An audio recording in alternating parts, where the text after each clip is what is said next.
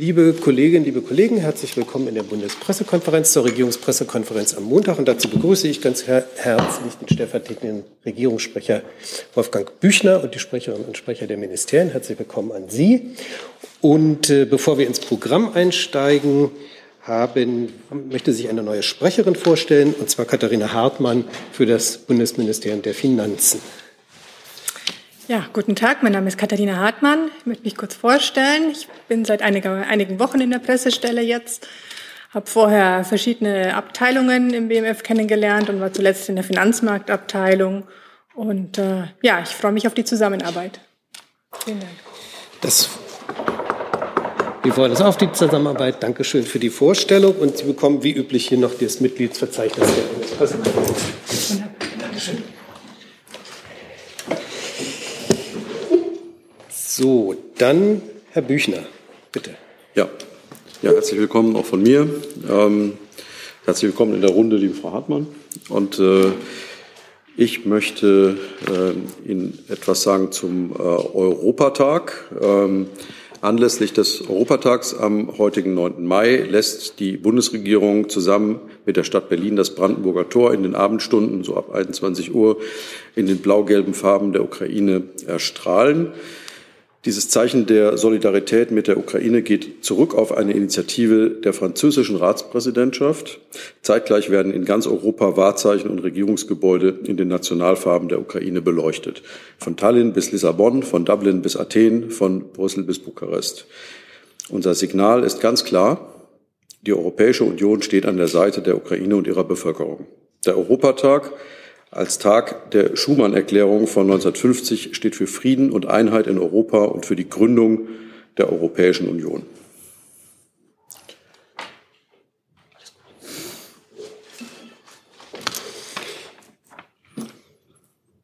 Gibt es Fragen dazu?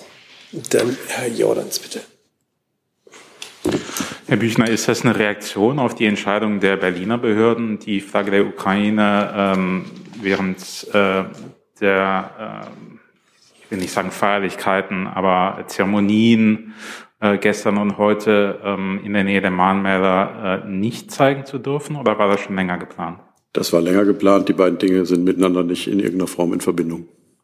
Und ähm, werden auch ähm, Regierungsgebäude äh, in Deutschland, also ähm, Bundesregierungsgebäude beflaggt oder angeleuchtet? Nach meiner Information nur das Brandenburger Tor. Ähm, wir kehren dann nochmal sicherlich zu dem Thema Ukraine und Russland im weitesten zurück, aber haben noch eine Ankündigung des Umweltministeriums, Frau Ehrlich. Das ist das BMZ. BMZ, pardon. Ach, warum ja. hier steht bei mir BMU, pardon, BMZ. Ach so, das ist, ja, also BMZ, ähm, ja, ich würde gerne zum wichtigen Thema Ernährungssicherung noch auf einen Termin hinweisen. Heute beginnt die Weltbodenkonferenz oder korrekt gesagt die, Welt, äh, die Vertragsstaatenkonferenz der Konvention der Vereinten Nationen zur Bekämpfung der Wüstenbildung. Ähm, das ist sozusagen die Schwesterkonferenz der Weltklimakonferenz. Die Bedeutung des Themas Bodenschutz ist fundamental, nicht nur um den Klimawandel zu bekämpfen, eben auch für die Ernährungssicherung. Deutschlands Ziel auf der Konferenz ist besonders auch auf den Zusammenhang zwischen dem Erhalt von fruchtbaren Böden und der Ernährungssicherung hinzuweisen denn wir verlieren jährlich rund 10 Millionen Hektar Ackerboden, rund die Fläche von Bulgarien. Deutschland wird auf der Konferenz durch Staatssekretär Flassbart vertreten sein. Gelegenheit für Fragen zu diesem wichtigen Thema gibt es morgen in einer virtuellen Pressekonferenz um 8.15 Uhr. Teilnehmen wird neben dem Staatssekretär auch der Exekutivsekretär der UNCCD. Herzlichen Dank. Gibt es Fragen dazu? Das ist nicht der Fall. Hey Leute, kurzer Hinweis. Wir stellen ja alles, was wir produzieren, kostenlos ins Netz. Ohne Kommerz. Wir können das nur, weil ihr unsere finanziellen Supporter seid. Das funktioniert seit Jahren und so soll es bleiben. Jeder Euro zählt, per Überweisung oder PayPal. Schaut einfach in die Podcast-Beschreibung und jetzt geht's weiter. Dann kehre ich zu dem Komplex Ukraine zurück. Manfred Schäfers von der FAZ fragt, der EU-Außenbeauftragte Josef Borrell bringt eine Verwendung eingefrorener russischer Devisenreserven für den Wiederaufbau der Ukraine ins Gespräch. Borrell verweist auf das Beispiel Afghanistan. Unterstützt die Bundesregierung ein solches Vorgehen oder gibt es rechtliche Bedenken? Er hat die Frage nicht adressiert, aber Herr Büchner, vielleicht beginnen Sie.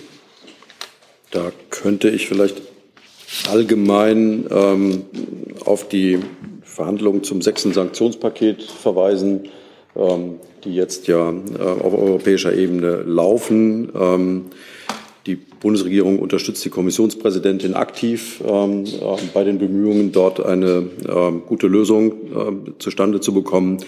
Ich möchte aber jetzt weiteren, zu, zu weiteren Details mich hier noch nicht einlassen. Dankeschön. Weitere Fragen? Herr Eckstein. Ähm, Herr Büchner, eine Frage zur Rede des russischen Präsidenten Putin heute am Morgen. Ähm, wie bewerten Sie diese Rede aus Sicht der Bundesregierung und äh, gibt es da Anzeichen für eine Änderung in der Politik vielleicht? Es ist ein bisschen früh jetzt für eine Bewertung hier an der Stelle.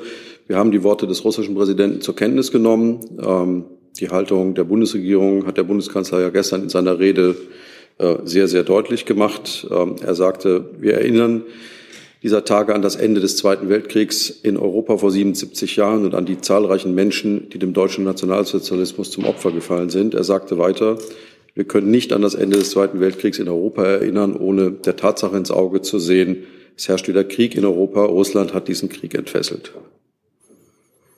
Vielleicht nur einfach als Nachfrage nochmal. Der russische Präsident sagte, glaube ich, erneut, dass es eine Bedrohung seitens des Westens und der NATO gegeben hat habe. Vielleicht auch an Sie, Herrn Burger. Wollen Sie dazu auch noch etwas sagen? Das ist ja nichts Neues. Äh, ich glaube, mit äh, diesen, dieser Art von Äußerungen äh, haben wir in der Vergangenheit uns hier schon häufig auseinandergesetzt.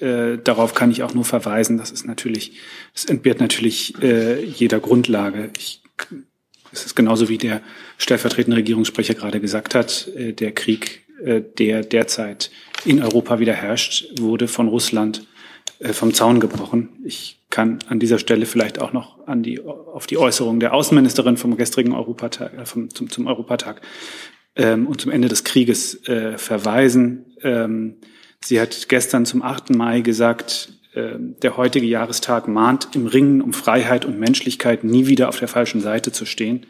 Seit 77 Jahren dürfen wir in Deutschland in Frieden leben und seit über 30 Jahren im wiedervereinten Deutschland in Freiheit. Das ist ein unglaubliches Glück und es ist unsere Verantwortung und Pflicht, dieses Glück für unsere Kinder zu bewahren. Heute sind wir mit der bitteren Realität konfrontiert. Wir haben wieder Krieg auf unserem Kontinent und der Kampf der Ukrainerinnen und Ukrainer um ihr Leben und ihre Freiheit ist auch ein Kampf um unsere Friedensordnung, um europäische Werte. Deshalb stehen wir an ihrer Seite. Unser Europa des Friedens, der Freiheit und der Demokratie ist stark, wenn wir es leben und dafür einstehen. Soweit das Zitat der Außenministerin. Weitere Fragen zum zur Ukraine, aber dann ein neuer Komplex. Ähm, dann schiebe ich mal eine Frage von der Kollegin Timofeeva, der staatlichen, ich betone es hier ausdrücklich, staatlichen russischen Nachrichtenagentur RIA Novosti und zwar ans BMI und Auswärtige Amt. Was wissen Sie über den Anschlag auf ein Gebäude in Berlin, in dem russische Journalisten und ihre Familien leben? Sind Sie bereit, mit russischen Ermittlern zusammenzuarbeiten? Das Untersuchungskomitee Russlands hat bereits den Wunsch geäußert, eine Untersuchung in diesem Fall durchzuführen. Ist das Auswärtige Amt bereit, das Vorgehen gegen in Deutschland akkreditierte Mitarbeiter der russischen Nachrichtenagentur zu bewerten? Pardon, ich habe den letzten Halbsatz nicht verstanden. Ist das, das passt offenbar das Vorgehen. Kollegin formuliert hier, ist das Auswärtige Amt bereit, das Vorgehen gegen in Deutschland akkreditierte Mitarbeiter der russischen Nachrichtenagentur zu bewerten? Sie schreibt aber nicht, welche Nachrichtenagentur. Vielleicht wissen Sie ja dann, worauf sich das bezieht. RIA Novosti wahrscheinlich. Ja, wahrscheinlich dann auf Ihre eigene, ja. Gut. Ich würde dazu in erster Linie auf die äh, Pressemitteilungen der Berliner äh, Polizei verweisen, die sich dazu ja bereits deutlich geäußert hat. Ich glaube, aus Sicht der Bundesregierung ist klar, dass wir Gewalt in Deutschland nicht akzeptieren, dass äh, alle Menschen in Deutschland äh, das Recht auf Sicherheit haben. Ähm, und äh, bezüglich des äh, Vorfalls hat die Berliner Polizei unverzüglich Ermittlungen aufgenommen. Ähm, zum Stand dieser Ermittlungen und zu möglichen Ergebnissen, äh, wie gesagt, muss ich an die lokalen Behörden verweisen. Ich weiß nicht, ob das der Kollege vom BMI noch Nein, ich kann das, ich kann das für das Bundesinnenministerium nur unterstreichen. Die Berliner Generalstaatsanwaltschaft führt das strafrechtliche Ermittlungsverfahren dazu. Die strafrechtlichen Untersuchungen laufen durch den Staatsschutz der Berliner Polizei. Und genau diese Untersuchungen sind abzuwarten. Das liegt in Deutschland wie immer bei strafrechtlichen Untersuchungen in den Händen der Justiz. Dankeschön dafür. Dann Herr Eckstein nochmal. Eine Frage ans Innenministerium. Herr Kall, es gab am Wochenende Berichte und auch diverse Behörden haben bestätigt, dass es Cyberangriffe äh, auf Sie gegeben hat. Das soll von einer Gruppe mit dem Namen Killnet stammen. Aktivisten, Aktivisten, die sich Sinne von Russland anscheinend ja, hier diese Cyberangriffe ausführen. Können Sie einen Überblick darüber geben, wie viele Behörden und wer davon betroffen war und was Ihr Erkenntnisstand ist? Danke.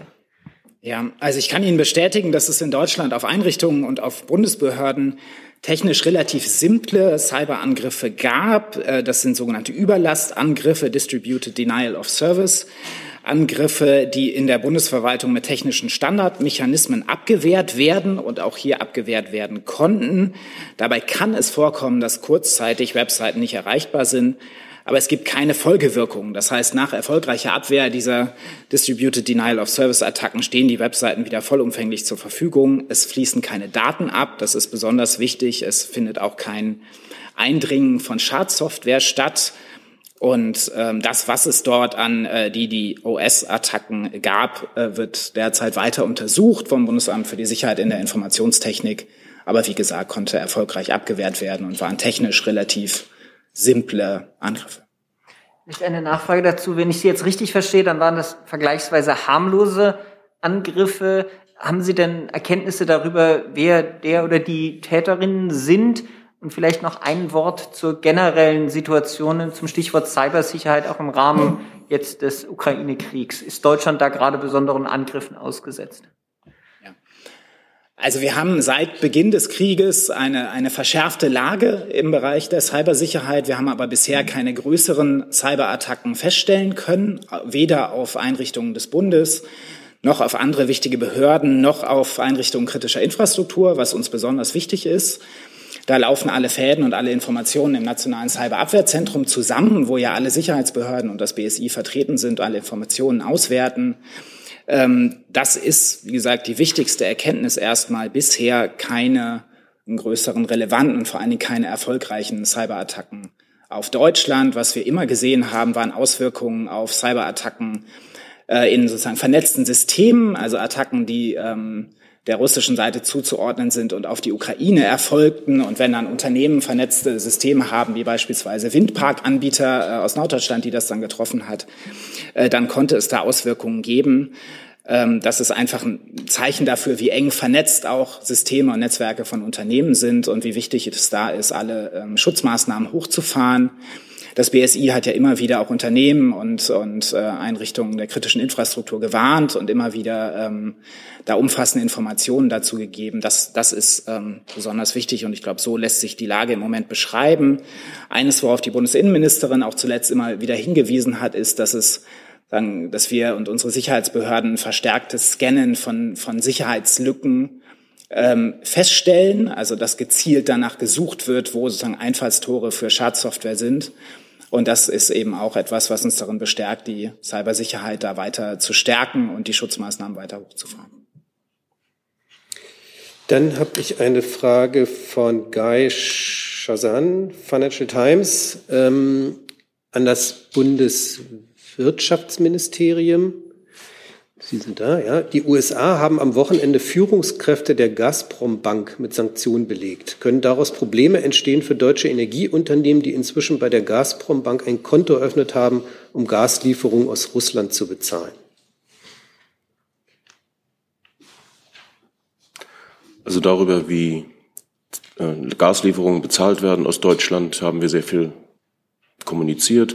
Daran ändert sich nichts. Es gibt die Verträge, die lauten auf Euro und werden erfüllt. Und was die Amerikaner haben natürlich eigene Sanktionen, die aber in enger Abstimmung mit uns unternommen werden. Und welche Querwirkungen es von den einen Sanktionen zu anderen Sanktionen gibt, dazu kann ich hier nichts sagen. Fakt ist, dass die Amerikaner genauso wie wir und wie die Europäische Union an einem Gesamtkonzept der Sanktionen arbeitet, mit leichten, unbedeutenden Unterschieden. Weitere Fragen zum Komplex Ukraine mit allen Verästelungen. Herr Feurath. BMVG, bitte. BMVG. Danke.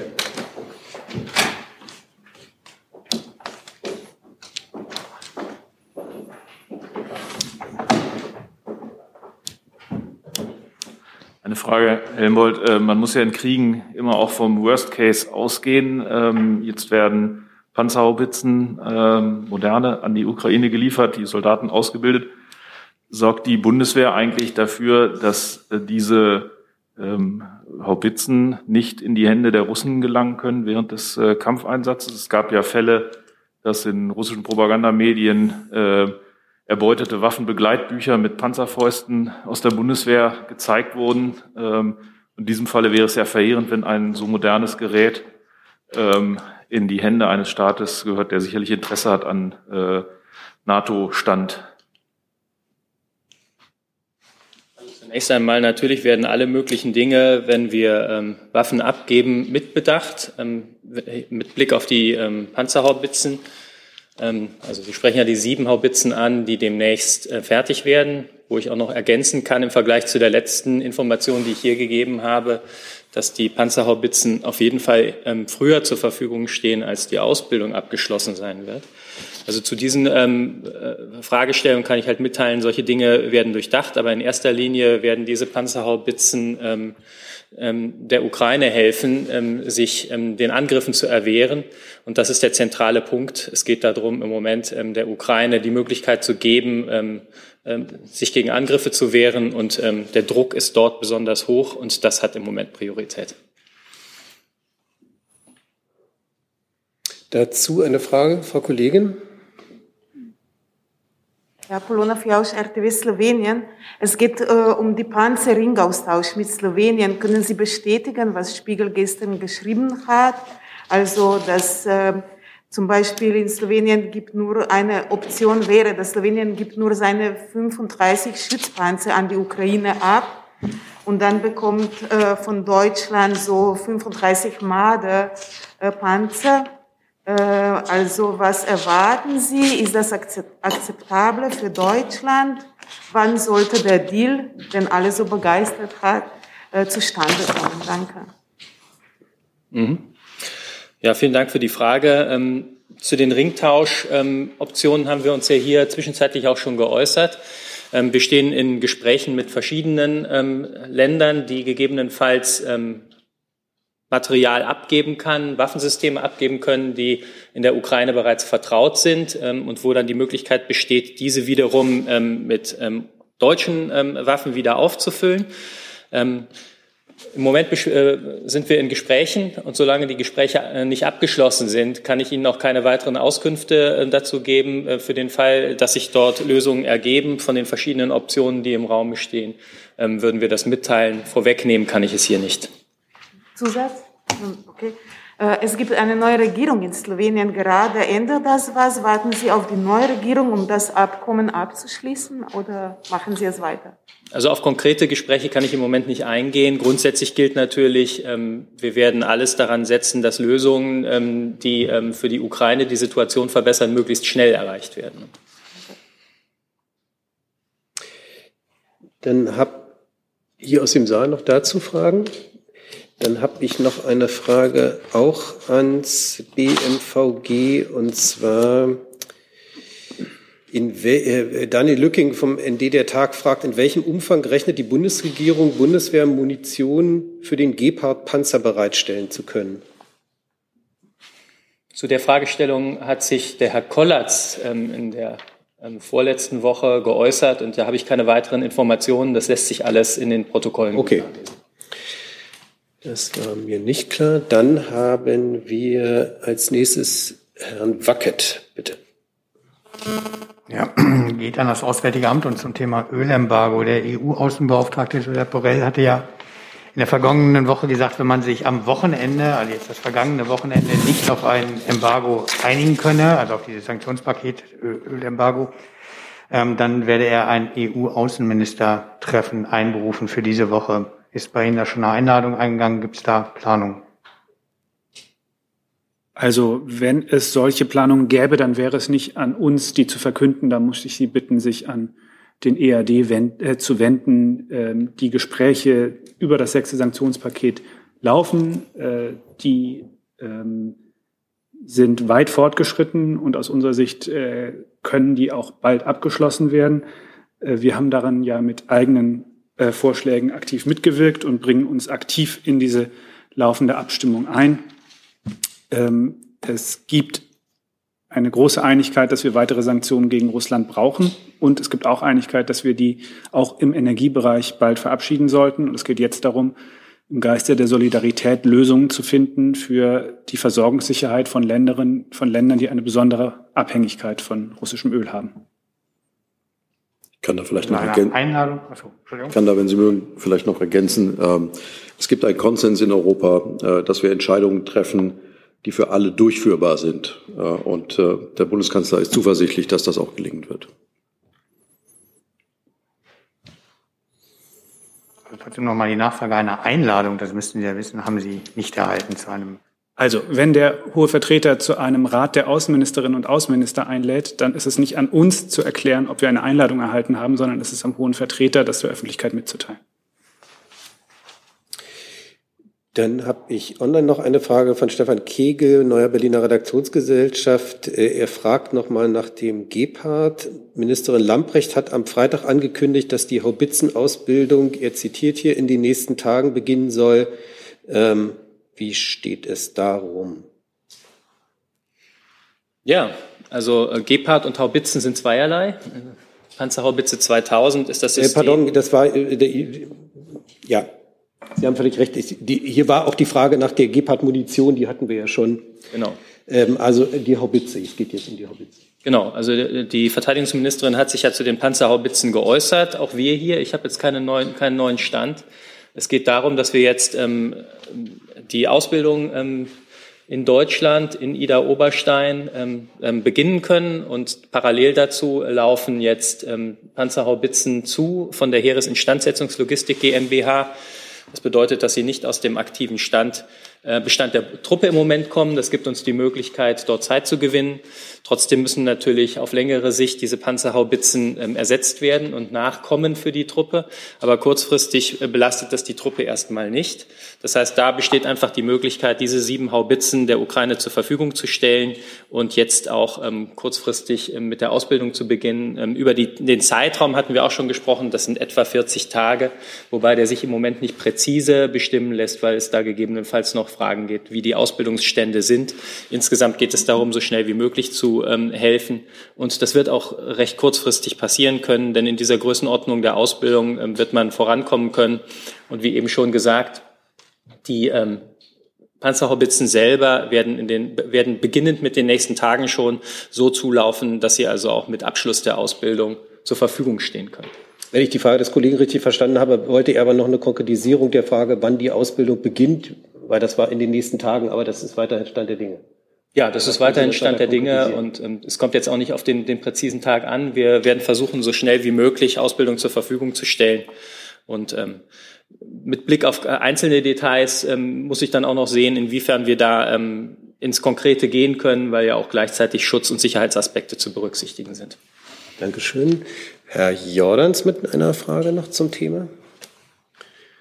Ja, eigentlich zwei Nachfragen. Einer an Herrn Severin zu dieser ähm, Frage der Sanktions, äh, der Energiezahlungen. Ich hatte irgendwie im Kopf, dass die Bundesregierung ähm, die genauen Modalitäten noch prüft. Ich wollte fragen, sind diese Prüfungen jetzt endgültig abgeschlossen oder stehen da noch Fragen im Raum? Und Herr Karl äh, zu den Cyberangriffen. Ähm, gab es da, sind die jetzt seit Anfang des Krieges erfolgt oder gab es da in letzter Zeit eine Häufung?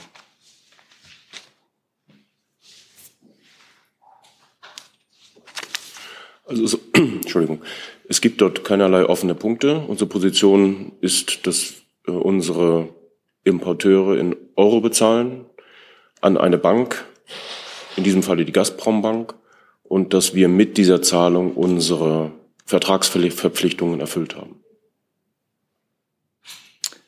Ja, ich kann ergänzen, dass diese äh, Distributed Denial of Service Angriffe oder auf Deutsch Überlassangriffe, ähm, von denen ich gerade gesprochen habe, wie gesagt, relativ technisch simpel, nach jetzigem Stand keinen Schaden verursacht, dass die in den letzten Tagen stattgefunden haben und dass wir dieses Schwachstellen-Scanning auch vermehrt wahrnehmen in der letzten Zeit.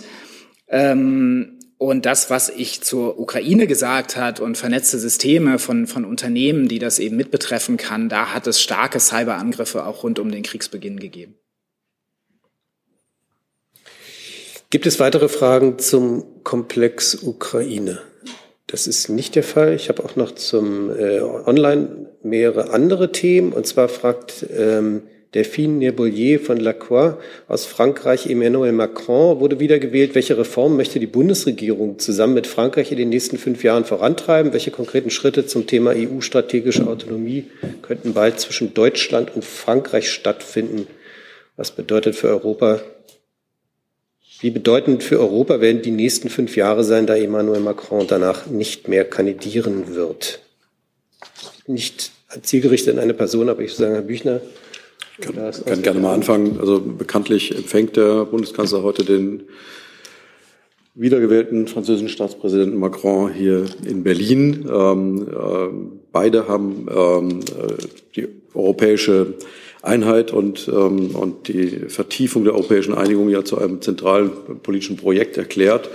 Ähm, und ähm, ich gehe davon aus, dass beide jetzt äh, diese Gespräche, die sie schon immer hatten, äh, die, die auch in der Vergangenheit sehr gut waren äh, zwischen beiden, heute fortsetzen werden und ähm, aber jetzt in, in Details zu gehen, ähm, welche Schritte äh, dort jetzt als nächstes angegangen werden, das, da würde ich ja hier Gesprächen vorgreifen, die heute gerade erst beginnen und das würde ich nicht gern tun.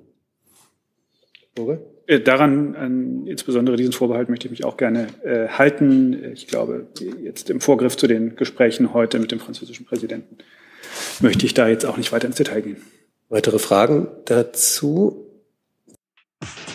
Hi, hier ist Tyler. Ich filme das Ganze. Hier ist Thilo, ich äh, stelle dir die Fragen.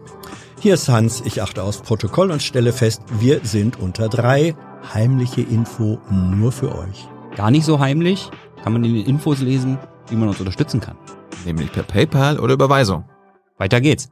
Dann habe ich noch ein weiteres Thema und äh, zwar eine Frage ans BMWK ähm, von Philipp Vetter von der Welt zum Thema Elektroförderung. Wie beurteilt das BMWK die Überlegung von Verkehrsminister Wissing, die Förderung von Elektroautos zu erhöhen und zu verlängern? Vielleicht kann ich noch mal zur Philosophie dieses Klimaschutz-Sofortprogramms was sagen. Das zentrale Element darin ist, dass es eine Investition in den Klimaschutz ist, in die Verringerung der Emissionen und jeder Euro, der dort hineingeht, jeder Steuereuro, muss daraufhin geprüft werden, wie viel er dazu beiträgt, die Treibhausgasemissionen zu verringern. Und das Verfahren ist so, dass alle Ressorts aus ihrem Bereich Vorschläge gemacht haben. Die haben selber schon ausgerechnet, welche Emissionsminderung mit ihrem Vorschlag verbunden ist. Der nächste Schritt ist, dass die Staatssekretäre sich auf einen gemeinsamen Vorschlag einigen, der dann wiederum von uns geprüft wird daraufhin, ob die eingesetzten Mittel tatsächlich effizient in Richtung Klimaschutz eingesetzt werden. Der dritte Schritt ist denn, dass der Expertenrat für Klimafragen vier Wochen Zeit hat, sich die Vorschläge anzugucken und wieder zu prüfen, ob die Mittel effizient eingesetzt werden. Und dann werden auch durch die Verbände einbezogen und können ihrerseits Stellungnahmen abgeben. Und dieses sehr aufwendige Verfahren soll zum einen die Beteiligung der Zivilgesellschaft bis in die letzten Facetten sicherstellen, zum anderen aber sollen auch sichergestellt werden, auch mit Blick auf den Bundesrechnungshof zum Beispiel, der gelegentlich kritisiert, dass wir unsere Fördermilliarden nicht mit ausreichender Effizienz in den Klimaschutz investieren. Dieses gesamte Verfahren soll also auch da sichern, dass die einzelnen Sektoren, die Vorschläge aus den Sektoren daraufhin geprüft werden, ob sie wirklich die Fördermilliarden sinnvoll für den Klimaschutz und die Verringerung der Treibhausgasemissionen einsetzen. Und die verschiedenen Vorschläge der Ressorts, auch, also auch zum Verkehr, der Sektor Verkehr ist ja sehr wichtig, werden daraufhin geprüft und werden dieses gesamte mehrstufige Prüfungsverfahren durchlaufen. Ich kann deswegen jetzt noch nichts dazu genau sagen. Dazu, Herr Kollege? Ähm, Nochmal eine Nachfrage. Wann werden diese Zahlen der, der Abschätzung, wie viel jede einzelne Maßnahme denn bringt, äh, in irgendeiner Weise öffentlich werden? Das kann ich nicht sagen. Dazu habe ich jetzt keine Informationen. Wenn es dazu einen Zeitplan gibt, auch nur Ansätze eines Zeitplans, dann liefere ich das nach. Dann ein neues Thema. Oder gibt es noch Fragen zum Thema Elektromobilität? Nein. Dann Herr Jordans noch mit dem neuen Thema. Das ist ein verwandtes Thema. Es geht auch ans BMWK und wenn das da ist, das Verkehrsministerium. Ähm, soll ich warten?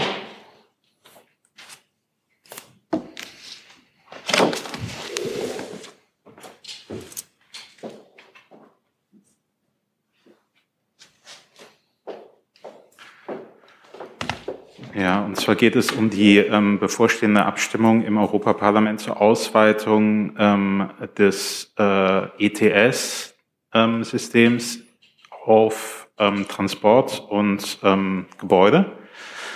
Und ich wollte wissen, ob die Bundesregierung den bestehenden Vorschlag äh, der Kommission dahingehend unterstützt oder ob man eher auf der Seite der, des Transportkomitees, äh, des Verkehrskomitees im, im Europaparlament ist, das äh, diesen Vorschlag ja kürzlich ähm, äh, nicht unterstützt hat.